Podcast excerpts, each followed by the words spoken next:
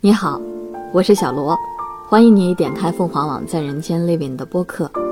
在这里，我们试图用冷静的叙述抵抗冰冷。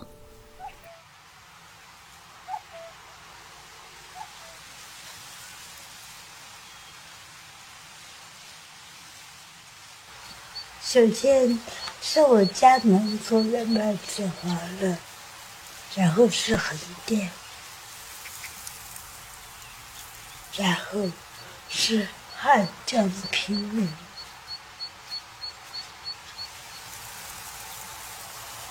在月光里静默的麦子，他们之间轻微的摩擦，就是人间万物的小爱。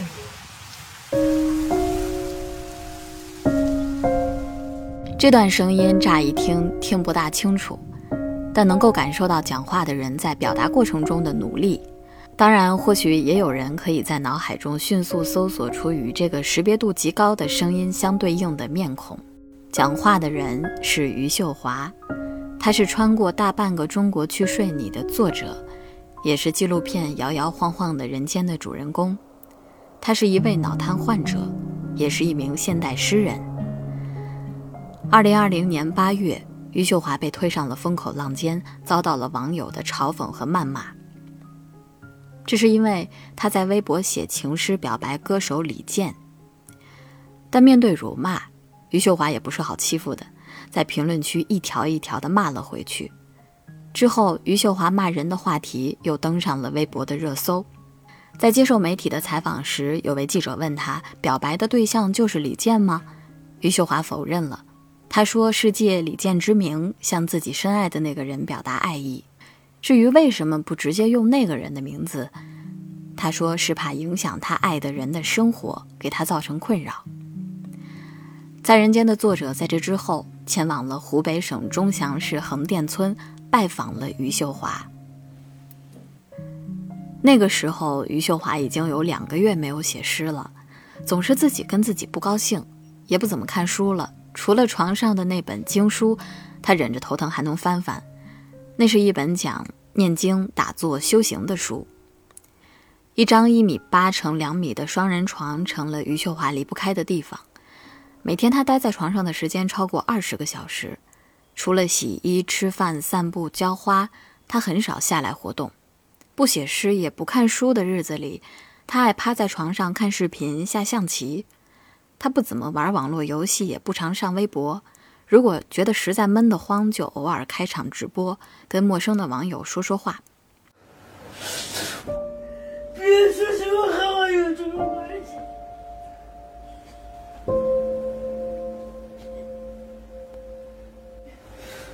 我不现在，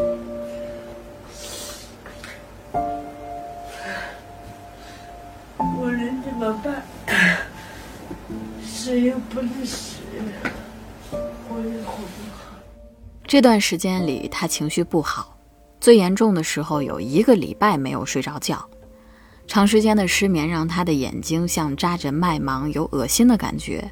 等到半夜醒来的时候，他会产生强烈的恐惧感，会因为不知道人活到最后是什么样而感到恐惧。早上六点。天上的云雾还没有散开，父亲于文海拎着家里的扫帚和簸箕在主坡道上扫地。他看起来红光满面，但因为劳动时快受了伤，走起路来不太稳。横店村这座离武汉三个小时车程的村庄，早已经不是范简当初拍摄纪录片摇摇晃晃的人间时候的样子了。二零一七年春节前后，三百多户村民搬进了新楼。窄小的上坡路变宽，两边的稻田被一排排双层洋房所替代。余秀华家失去了二十多亩的田地，也失去了看夕阳落下的四合院，唯一保留的是两分地大小的鱼塘，由父亲余文海打理。新农村建好后，余秀华的爸爸当上了村里的清洁工，每月有一千多块的工资。每天早上打扫卫生，每五天运一次村里的垃圾。他还在附近的产业园打零工。村里的指示牌和墙壁上到处印着余秀华的诗，从“穿越大半个中国来睡你”到“我爱你”。不过，接受采访的十多位村民都说读不懂。立秋前正是采收稻谷的时节，每到农忙的时候，余秀华就格外的不想出门。他对这个村庄没有任何要求，村民做农活，余秀华不懂，他讲的东西，村民们也不明白。他和村民们谈不到一块儿，碰见了打个招呼，平常开个玩笑，互不影响。村里的停车场变成了晒谷场，停车场对面是2018年年底建成的余秀华旧居的景点，景点是余秀华居住了四十年的四合院和一片竹林。在余秀华已经出版的诗集里，描述的大多都是这里的生活印象。离旧居不远，门前贴对联、挂灯笼的，便是余秀华的新家。家里没有狗、猫和兔子的身影，只有余文海养的两只鹅、两只鸭和十一只鸡。登上十层又十层的台阶，当闻到淡淡的薰衣草洗衣液的味道，就到了余秀华的地盘。二楼有三间房，余秀华住中间，余文海住楼下，一般不上楼，除非看不惯余秀华马马虎虎的打扫卫生，他才上楼一趟，一边骂着，一边帮忙擦着。二零一七年，余秀华的母亲周金香去世，在荆门工作的儿子周末才回来，所以平日里呢，余秀华只有父亲作伴。余秀华卧室的窗户对着正门，倚在窗边可以看到来往的村民。结婚时候买的印有“双喜”字的红毛毯，余秀华当凉被盖。床头柜上垒着的书已经落灰，机械手势的台灯定格在靠近枕头的上方，签字笔、插线板、碎屏的手机和卷页的书散落在床上。床尾对着两张并排的书桌，一高一矮。笔记本电脑落寞地待在小方桌上，镜腿上缠着橡皮筋的眼镜在一堆书旁很不起眼。这些书一部分是出版社寄的，另一部分是余秀华买的。在余秀华的家里找不到几本他自己的书。从2015年1月第一本诗集诞生起，余秀华一共出版了五本书，其中包括三本诗集、一本散文集和一本小说。第一本《月光落在左手上》和第二本《摇摇晃晃的人间》各卖出二十五万册以上，另外三本的累计销量也不低于三十万册。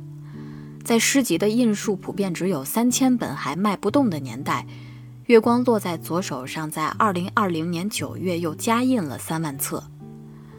余秀华无疑是当代最畅销的诗人，他那点小才华不知道是不是从父亲那儿遗传来的。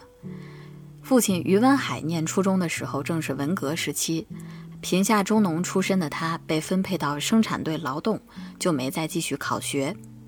但他上学时爱看书，也爱写诗。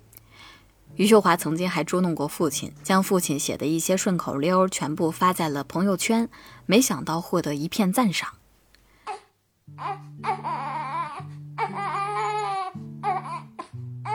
一九七六年清明节。余秀华出生，因为家里请的接生婆没经验，余秀华倒产，小脑受损。由于缺少消毒设备，她还感染了破伤风，在荆门人民医院治疗了二十多天才捡回条命。按照横店的习俗，每逢清明和春节都要给逝者上坟。在这一天来到人间，余秀华总说自己像是招鬼的。三岁的时候，余秀华躺在摇篮里坐不起来。直到六岁，他还不会走路。父母给他求医问药，请神婆到家里做法事，都没起作用。算命的说他前世做了许多坏事，这辈子是要受罚的。这些话在幼小的余秀华心里压了很久，他觉得童年很恐怖。等到八岁上一年级的时候，余秀华还没有自由行走的能力，奶奶、父亲和母亲轮流背他上学放学。背了大概一学期之后，他开始练习拄双拐行走。一年级期末考试那天下大雪，余秀华没有办法到学校，但也因为缺考，老师让他留级。他和老师大吵一架，身体虽然不好，但记忆力好。他并不觉得上学吃力，但最后还是留了一级。也就是因为这个事情的影响，雪变成之后他的诗歌里挥之不去的意象。三年级的时候，同学们嘲笑他拄着双拐走路难看，他先甩了一根拐杖，不久后又扔了另一根。两只小脚丫学着承受身体的全部重量，有时候走到田埂走不动了，他索性会往前爬。到了四年级的时候，需要开始写作文。由于身体原因，没有办法控制手的稳定性，他必须用左手按着右手一笔一画的用力的写。余秀华喜欢自己的语文老师，写了封情书送给他。老师当着全班念了，还表扬余秀华写得好。语文老师可以说是他文学的启蒙，也是鼓励，但也仅此而已。在余秀华的学校里有一个文学社，每月出一期小册子，所有的学生都可以投稿参加。余秀华想要偷懒儿，觉得写文章太费事儿，便随便投了首诗《无名星》，却得了一等奖。虽然得了奖，但余秀华的成绩还是赶不上努力，学习学不好，农活干不了。无用的他常常感觉到特别的伤心难过。他觉得自己是家庭非常大的负担，他产生了人活着每天不进步不如去死的想法。初三那年，他拿起菜刀割了左手腕，身体的包袱变得更加的沉重，直到今天还没有消失。中考的时候，余秀华差了十几分，父亲余文海说余秀华有勇气跑到市里找校长。后来呢，学校没有收任何费用，允许余秀华正常入学。等到好不容易上了高中，余秀华却没想到迎来人生最痛苦的日子。由于手腕弯不了，余秀华写字很慢。语文考试的时候，有时候连作文都来不及写，别人就交卷了。余秀华是学校的保送生，校长承诺保她上大学，但不管怎么努力，余秀华的成绩始终在下滑。他觉得对不起校长。等到了高二，余秀华没有参加期末考试，就跑回了家，用一把火把课本都烧光了。他自责，他觉得一切都是自己搞砸的。在这之后，余秀华就再也没有去过学校了。与余秀华不同的是，他的父母从来没有指望他上大学。余秀华的父母在村里盘了一个小卖部，维持着女儿的生计。七月，余秀华回家，八月就结婚。那个时候她十九岁，十九岁的孩子还不知道婚姻是什么。父母给余秀华招了一个上门女婿，从四川来荆门打工，比余秀华大十二岁的尹世平。父母叫余秀华去领结婚证，余秀华想着以后既然多了一个玩伴儿，她就去了。但结婚一年左右，她就吵着要离婚。她发现自己和丈夫尹世平的精神世界不相通、不对等，两个人没话说。但余秀华想要离婚的话一出口，就遭到了父母的反对。对于余秀华来说，相对比较好的是，丈夫尹世平常年在外打工，除了春节一般都不回家，所以两个人虽然是结了婚，但却各过各的。余秀华有足够的个人空间。父母忙的时候，余秀华负责照料小卖部。等到小卖部没顾客的时候，余秀华就拿个小本子写分行文字，当娱乐活动。邻居谢阿姨说，等到顾客来了店里的时候，她写她的也不搭理人家，别人买不上东西，她也卖不出去什么东西。而就在这期间呢，余秀华接触了不少的社会青年，他跟他们下象棋、打扑克、骂脏话，年复一年，就这样浑浑噩噩的到了二十五岁。余秀华象棋下的不错，村书记也因此比较欣赏他。有一天，他上门到余秀华家里下棋，看到柜子上的小本子，随手翻了翻，看到了余秀华写的诗。他觉得余秀华写的不错，就建议他去投稿。考虑到诗歌的字数不多，抄起来还不算太麻烦，余秀华就试着投了，投了两次稿都中了。于是他的诗歌就出现在了当地的《中祥日报》《荆门晚报》等等的报刊。不过那个时候，编辑们并不知道他的身体状况。余秀华这个时候写的诗也不算多。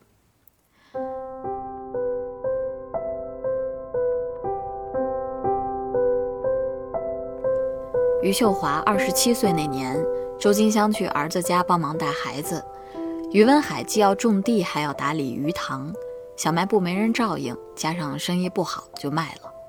余秀华没什么事情可做，也就认真地写起诗来。当生活和心灵被逼上绝路的时候，没有任何人可以倾诉的时候，余秀华选择了诗歌。虽然她的双腿很难并拢。讲话含糊不清，表情也不自然，走路歪歪斜斜，但诗歌给了他灵魂的出口。他的左手没有右手抖得厉害，字迹相对也更加工整一些。于是，为了练习左手，他手写了一篇十多万字的小说。二零一二年，余秀华背着父母一个人坐火车去了温州打工。余秀华一直渴望自力更生。他知道迟早有一天，身边的人都会离去。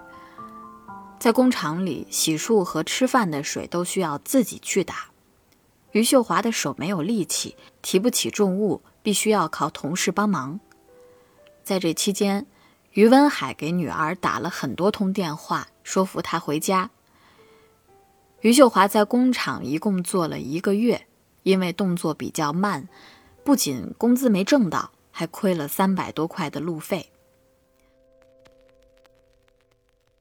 从二十七岁到三十八岁成名之前，每到农忙的时候，余秀华心里都要遭受一次打击。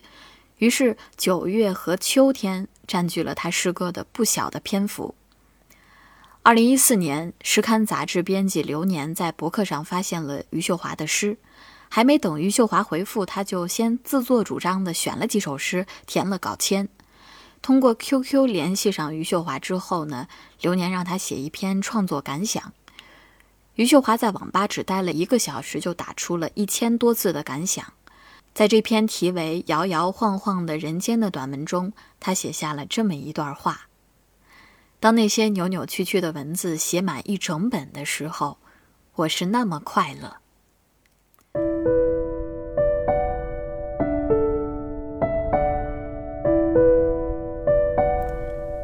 二零一四年十一月，杂志出来后，诗刊微信公众号也刊登了余秀华的诗。随后，他的诗引发了转载的热潮。经过一些学者的推荐，加上网友们的推波助澜，穿越大半个中国来睡你，被转发了上亿次。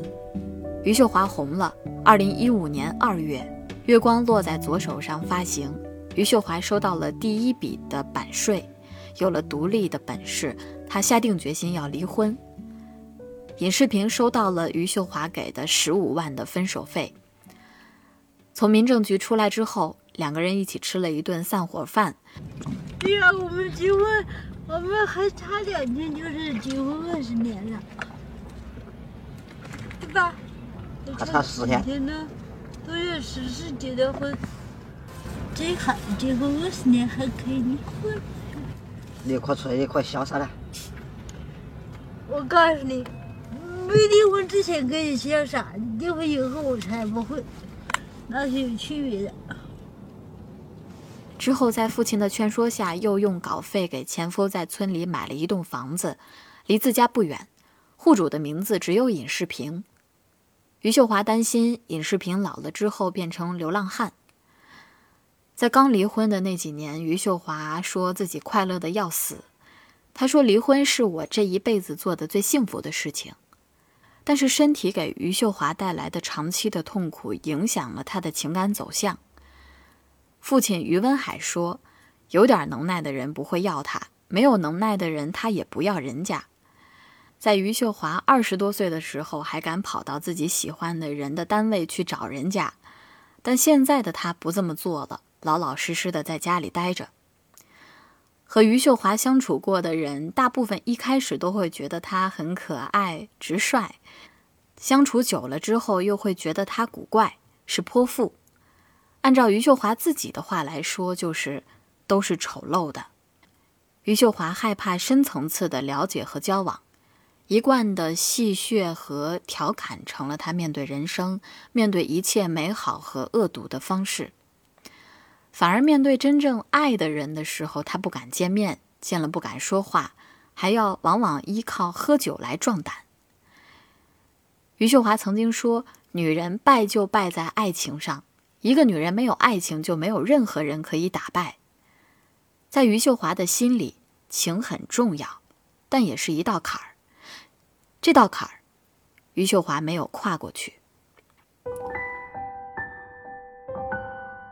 二零一八年以来，余秀华到哪儿都睡不好，诗歌在生活里仿佛起不了什么作用。平常他是开心果，可一旦遇到事情，往往两三个月走不出来。心情不好的时候，他容易从一个极端到另一个极端。平静的心态才能写作。不能写的日子里，余秀华靠喝酒打发时间。他觉得时间会消灭苦难，消解个人的苦恼。只要将时间打发过去，生命自然也会起变化。余秀华不控制自己，喝得快，喝得多，一杯酒往往两三口就没了。曾经有两次，他因为醉酒被送到医院。等到喝晕了。什么事儿都干不了了，读不了书，写不了东西，连好好睡一觉也做不到。前夫尹世平爱喝酒，喝完后变着法儿的跟余秀华吵架，令他厌烦。但后来余秀华也认识到自己活成了自己讨厌的样子。有一天中午，工作室只有余秀华一个人，他拿了一把水果刀放在枕头边儿，准备割腕。恰好这个时候，一个报社的记者打来电话。等到记者知道余秀华打算自杀后，骗他选择一种不那么痛的方式——饿死。余秀华躺在床上等啊等，饿得受不了，又扭头去喝酒了。二零一九年，余秀华有一半的时间在生死线上挣扎，头发掉得厉害，差点成为一个秃子。于是他就干脆剃了寸头。心灵敏感的人内心总会有不安。余秀华想不通人为什么而活着，不管身在何处，地位如何，有谁陪伴，孤独感始终如一。这个问题，父亲余文海理解不了。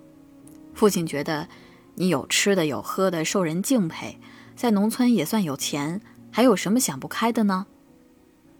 余秀华却说：“生死的问题并不会因为出名或者有钱而得到解决。”我要砍下双足，去靠近你；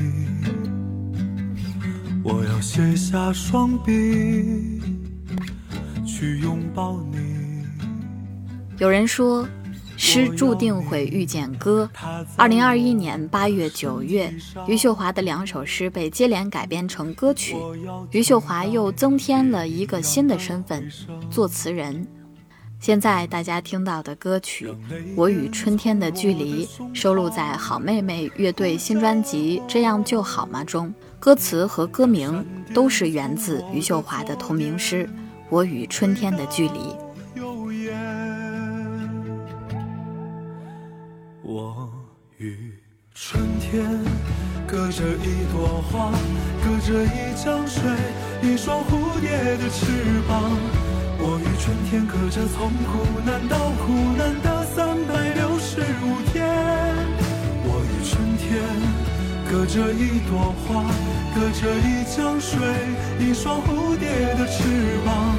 我与春天隔着从苦难到苦难的三百六十五天。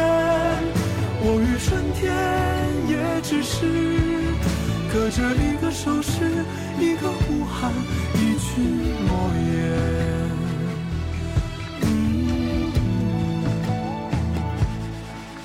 是爱与恨，是爱与恨，隔河相望，隔河相望。是美与丑，是美与丑，并归而行，并归而行。那花开为谁？那花开为谁？那余生为谁？那余生为谁？我一问再问，计算不出我与春天的距离。我与春天隔着一朵花，隔着一江水，一双蝴蝶的翅膀。我与春天隔着从苦难到苦难的三百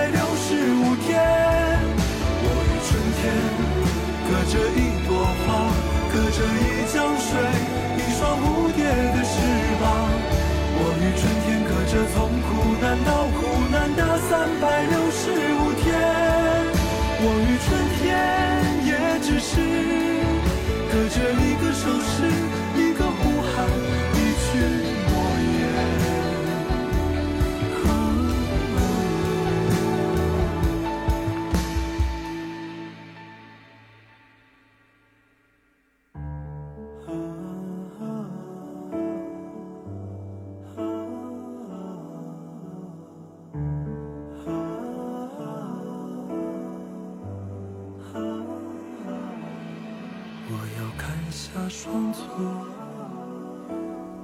我与春天的距离，这里的春天可以是一切，是值得倾尽全力追逐的人、事、物。